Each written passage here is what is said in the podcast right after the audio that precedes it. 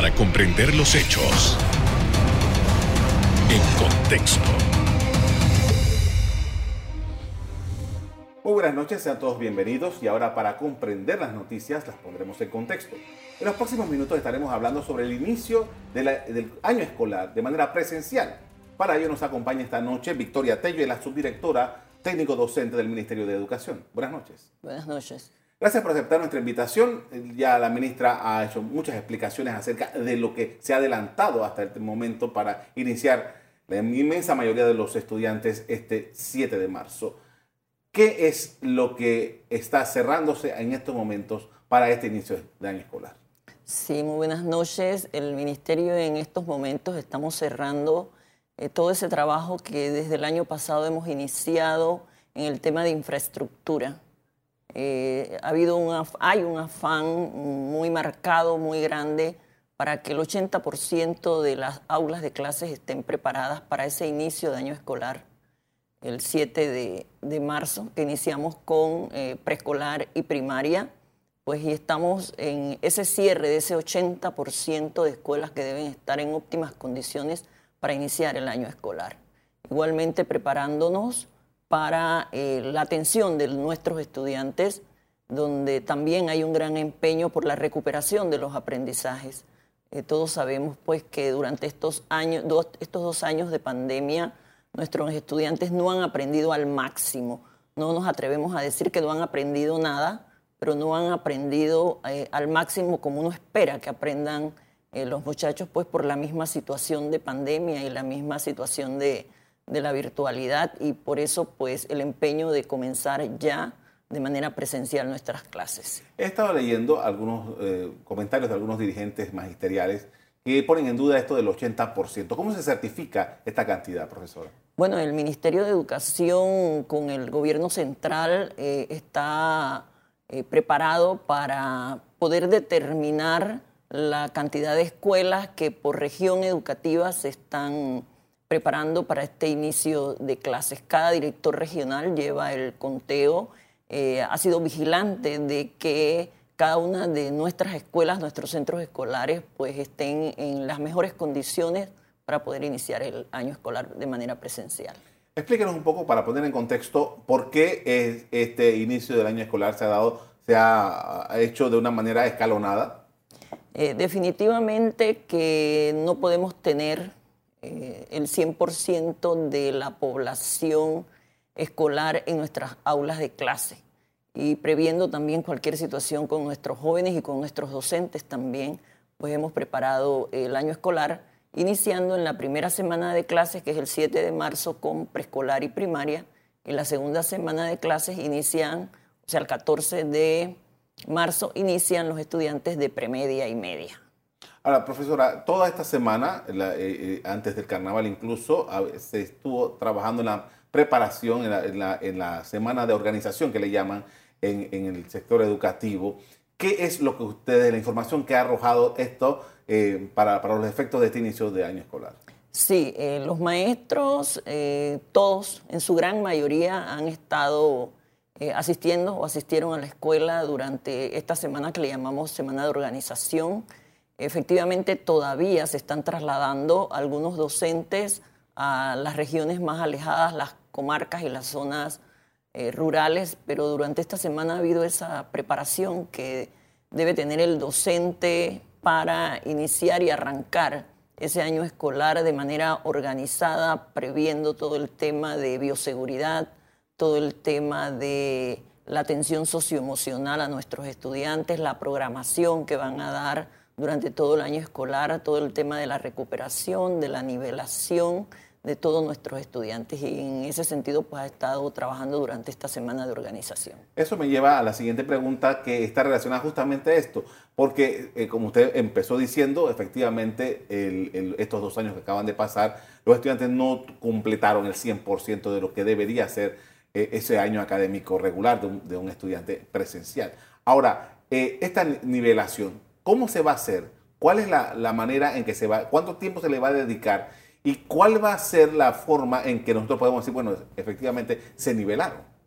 La recuperación y la nivelación de los aprendizajes de nuestros alumnos está organizada y programada desde el inicio del año escolar. Eh, todo el año, yo me atrevería a decir que todo el año vamos a estar en ese proceso de recuperación y de nivelación de nuestros estudiantes. Habrá estudiantes que tienen, eh, después de estos dos años de pandemia, eh, han ido avanzando en algunos temas, otros no han ido avanzando. El tema del COVID se va a mantener durante todo el año. Entonces, a todos estos estudiantes hay que estar dándole eh, seguimiento por el tema de socioemocional. repito, el COVID no se ha ido, está en, todo, el, en todo el mundo, está entonces, eh, poco a poco eh, los estudiantes se van a ir incorporando, algunos van a tener también situaciones especiales que durante este año eh, van a tener problemas o situaciones especiales porque se le muere algún familiar o por alguna situación especial. Y los maestros están preparados, a los maestros se les ha estado capacitando durante el verano para ese apoyo que se le va a ir dando a los estudiantes. El docente sabe que durante este año debe ser muy flexible, eh, debe darle mucho apoyo a los estudiantes, tanto para la recuperación y la nivelación como para el tema socioemocional.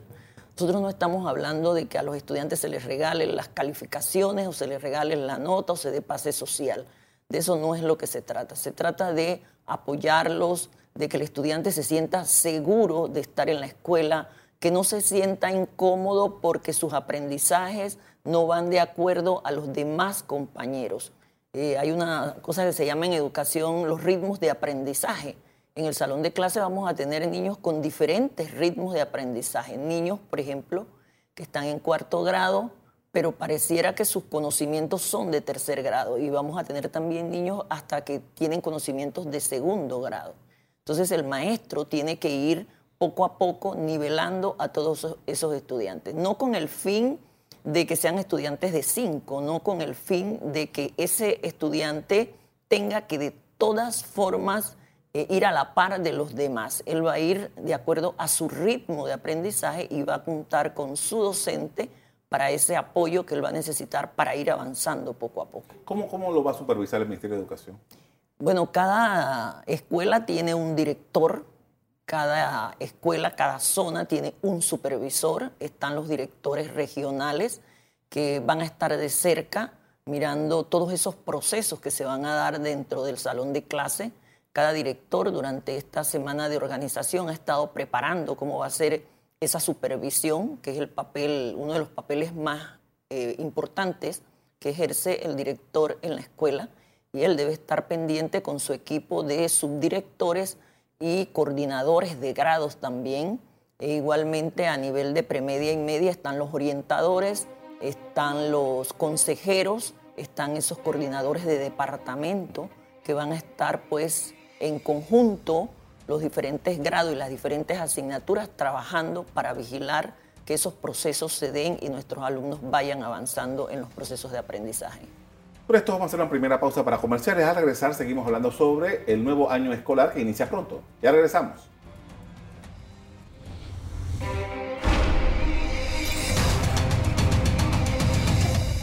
Estamos de regreso y estamos hablando con Victoria Tello, que es la subdirectora técnico docente del Ministerio de Educación, con quien estamos hablando sobre estos pasos que se están dando ya para que el día lunes arranquen las clases presenciales en un sector importante de la población panameña. Y ahora quería preguntarles sobre justamente eh, el fenómeno este que se ha dado de esta migración de estudiantes que han pasado de la escuela privada a la escuela pública, a la escuela del Estado panameño. ¿Cómo lo ha trabajado el Ministerio de Educación?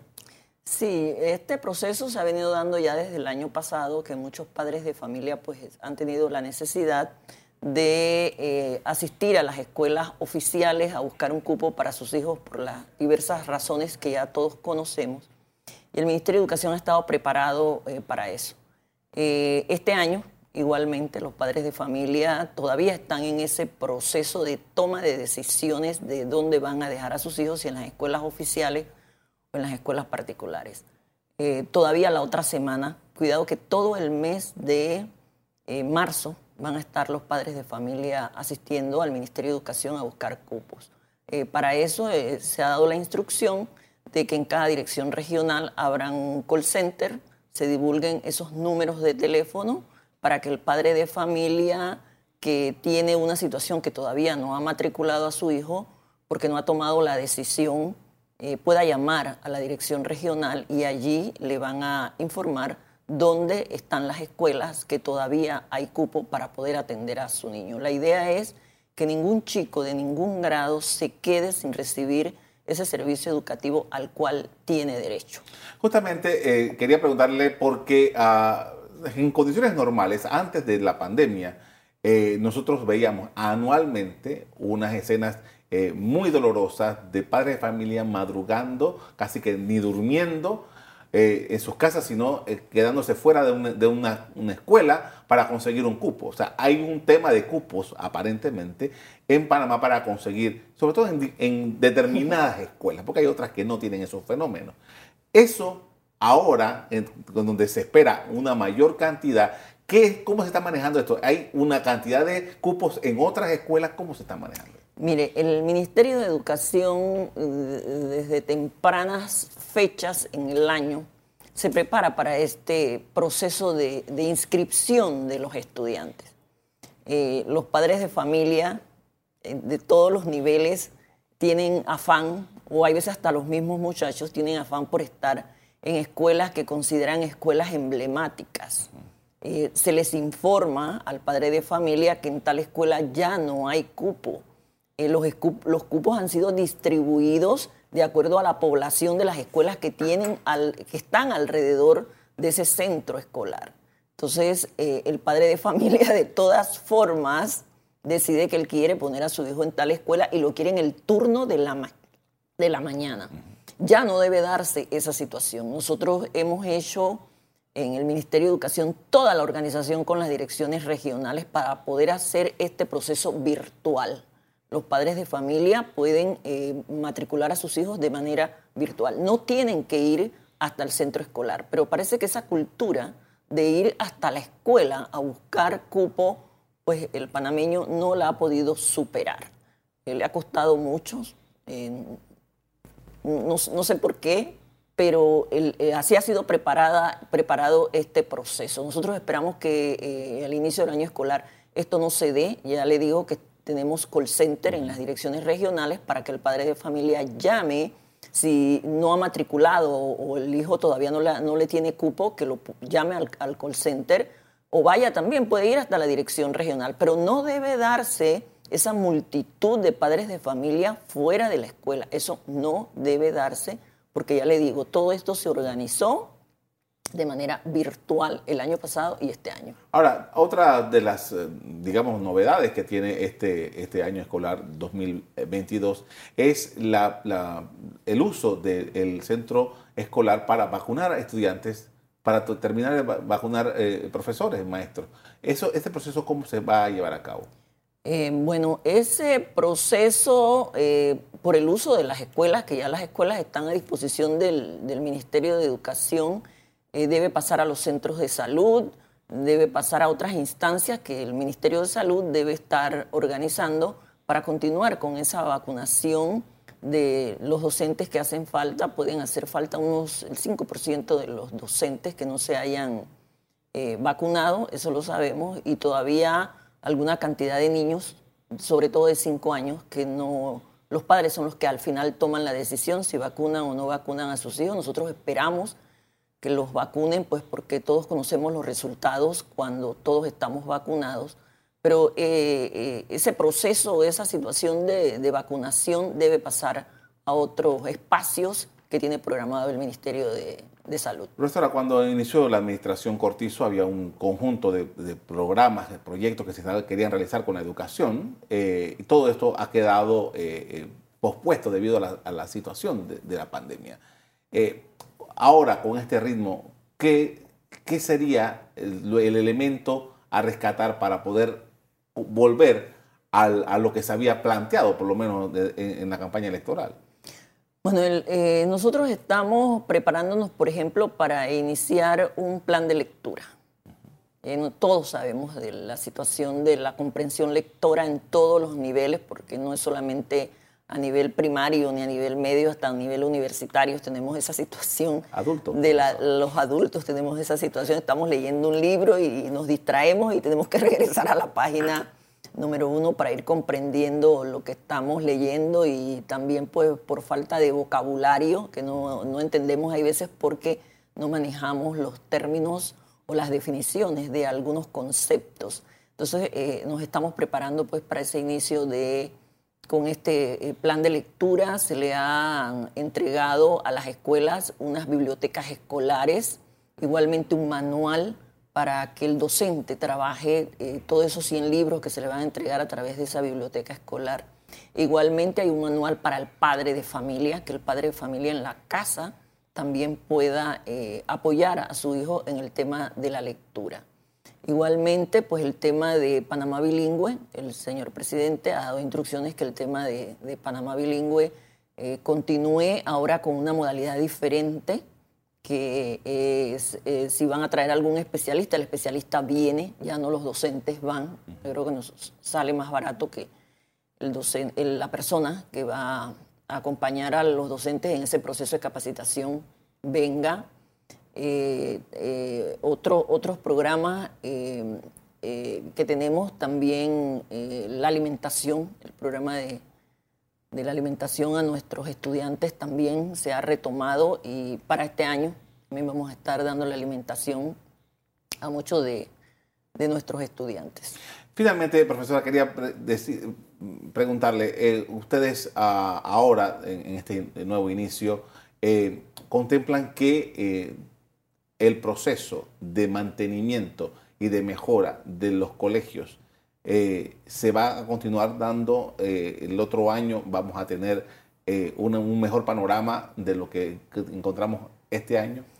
Así es, mire, ha habido una, ha sido muy notorio ese esfuerzo que ha venido haciendo el, el gobierno central con el Ministerio de Educación. Hemos, estamos haciendo tarea conjunta con otros estamentos del gobierno y se le ha puesto mucho, mucho interés a ese tema de, las aulas. Definitivamente que tenemos escuelas que se estaban construyendo y que no han podido ser terminadas porque estos dos años los obreros también les podía dar COVID y todo eso se cerró. Entonces se ha retomado. Eh, una vez pues se abre todo para que la población pues ya esté en la calle entonces no es tan, tan rápido ni tan fácil. Nosotros debemos de tener un 20% de escuelas que están todavía dándosele mantenimiento y efectivamente va a ser durante todo el año escolar que vamos a estar con ese mantenimiento a nuestros centros escolares. Le agradezco mucho, profesora, por habernos acompañado esta noche para hablar de este tema. Muy amable. A la orden. Vamos a hacer una pausa para comerciales. Regresamos en breve más con más sobre el tema del inicio del año escolar. Ya regresamos.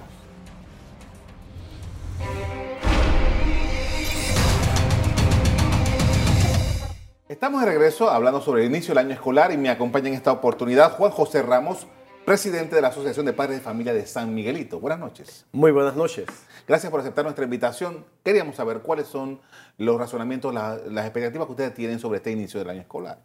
Como padres de familia estamos muy contentos, muy optimistas porque después de dos años de este encierro obligatorio y las clases virtuales, nuestros hijos tuvieron muchas limitaciones para ese proceso de enseñanza-aprendizaje. Ahora se abre una nueva oportunidad donde de forma presencial ellos van a poder eh, eh, reforzar eso que no pudieron eh, recibir en estos dos años y poder seguir avanzando en esa adquisición de conocimiento que vía virtual se, se dificultó mucho y que ahora sabemos que hay ciertas debilidades que se van a tener que corregir y reforzar y es por eso que estamos contentos. Eh, no debe haber vuelta atrás con este tema de la presencialidad en la escuela. Entendemos nosotros los padres de familia que estamos sujetos a la pandemia. Gracias a Dios eh, va en descenso, se ha ido debilitando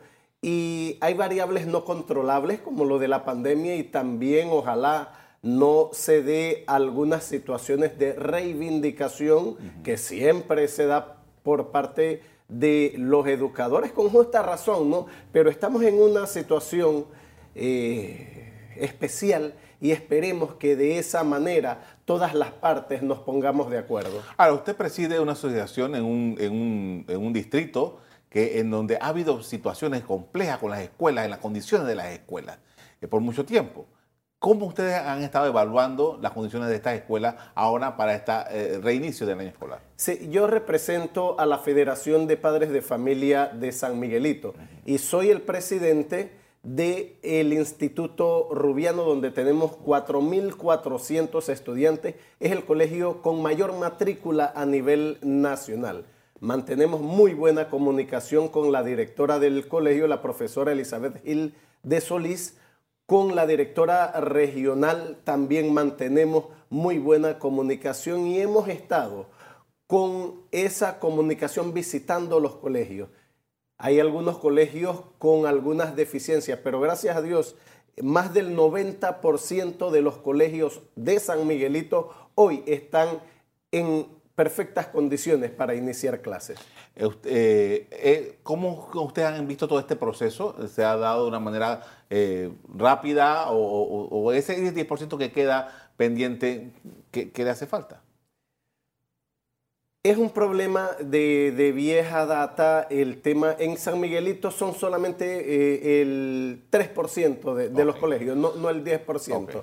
Con la profesora Yesenia Vega, directora regional y la profesora Gabriela Macías, junto con el profesor Omar Batista, que es el director nacional de padres de familia, hemos estado trabajando y sí, San Miguelito está preparado con sus, eh, su comunidad educativa por colegio, porque recordemos que cada colegio tiene una realidad distinta. Pero sí, hemos mantenido esa comunicación constante y cada comunidad educativa se está preparando con el director del colegio para enfrentar este inicio de clases. Eh, le, preguntaba hace un rato a la profesora del Ministerio de Educación sobre la situación que se plantea por eh, los estudiantes de las escuelas privadas, que sus padres de familia se han visto forzados por situación mm. económica para llevarlos a la escuela ah, pública. ¿Cómo ustedes los están observando? Ese es otra de las variables no controlables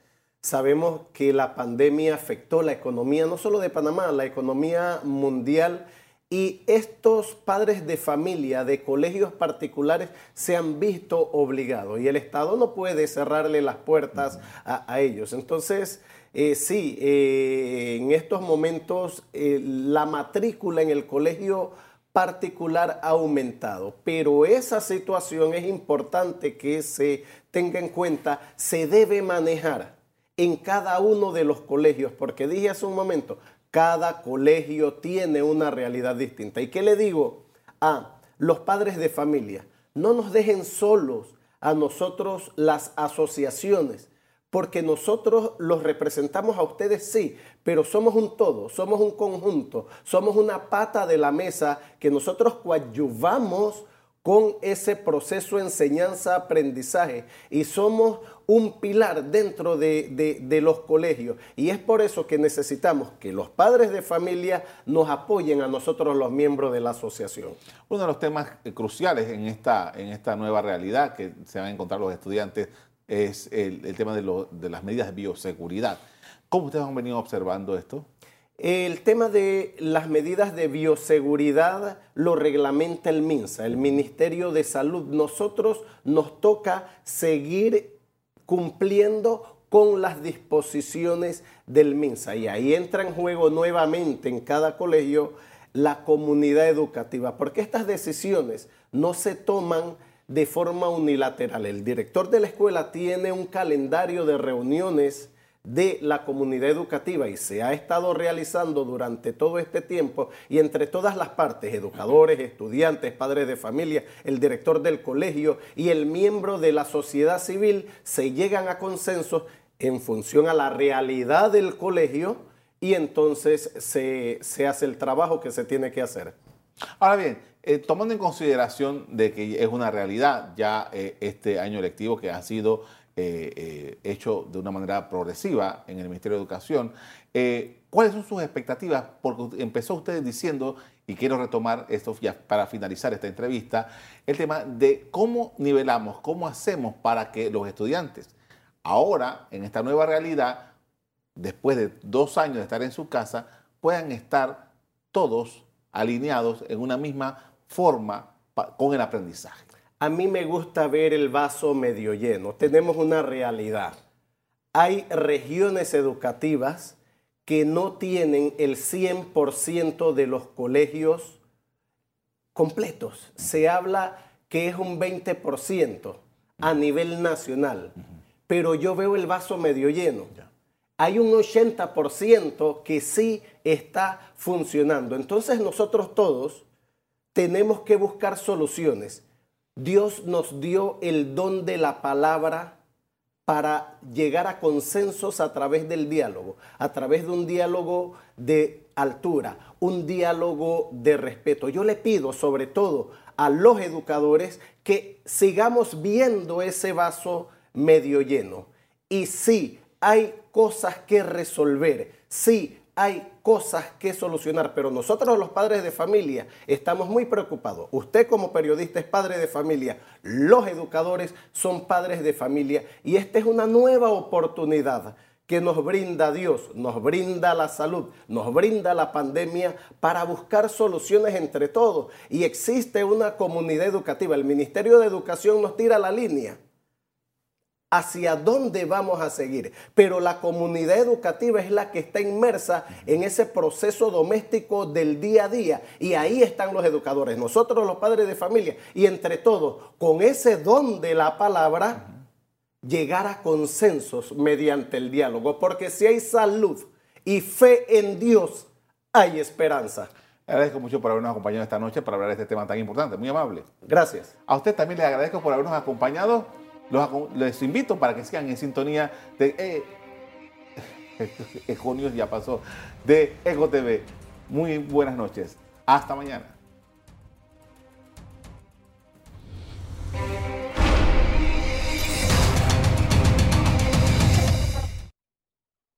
Revive este programa entrando al canal 1 de BOD de Tigo.